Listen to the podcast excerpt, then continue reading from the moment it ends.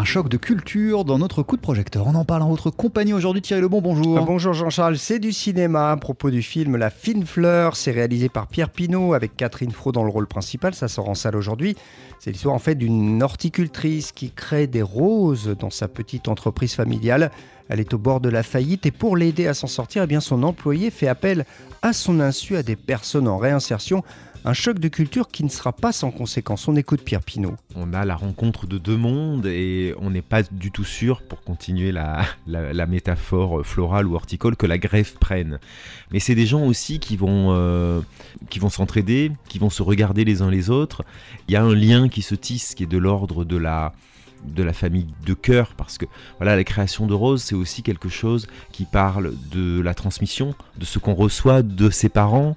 Quand on choisit deux roses pour les marier et faire une descendance, évidemment on pense à ce que ces roses vont transmettre à leur, à leur descendance. Donc il y a quelque chose de un thème, le thème de la famille, de la transmission et de l'héritage est, très présent dans le film. La fine fleur est une comédie sociale. Bah c'est vrai que si parfois on rit, on est souvent ému aussi et puis il y a euh, aussi euh, euh, ce côté social avec le personnage interprété par Catherine Fro une femme seule, prête à tout sacrifier pour son amour des roses. Ce qui me touchait dans ce sujet, c'est que finalement, ça ne touche pas uniquement le monde de l'horticulture. Ce combat qu'il y a entre les gens qui essayent de continuer à faire un travail de passionné, avec des petites équipes, avec souvent assez peu de moyens et qui doivent se battre avec des gens qui ont la puissance de faire les choses à bas coût dans ce monde où le discount euh, règne un peu et le low cost règne un peu en maître. C'est des choses qui me touchent parce que je pense que beaucoup de gens euh, sont touchés par ce,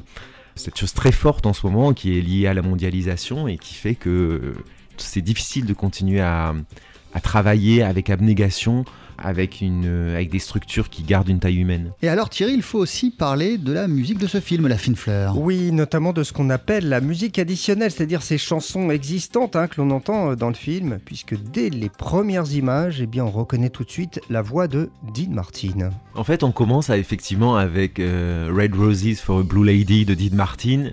Et de la même manière, on, commence avec des gros plans de roses. Je trouvais que la voix de Dean Martin, elle avait cette beauté intemporelle, quelque part universelle, qui pour moi va avec la beauté des roses. -dire, elles n'ont pas forcément d'époque.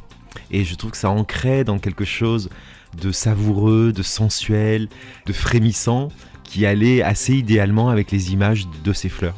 Quelle bonne idée d'avoir choisi Dean Martin pour le générique de son film. Et d'ailleurs, tout au long de ce long métrage, on entend parfois, c'est Catherine Froid, elle écoute comme ça, un peu du vieux jazz des années 30, dans La fine fleur euh, donc de Pierre Pinault. Euh, c'est très réussi et ça sort en salle aujourd'hui. Merci beaucoup Thierry Lebon. Offrez des fleurs et allez au cinéma. Merci eh ben Thierry. ben voilà.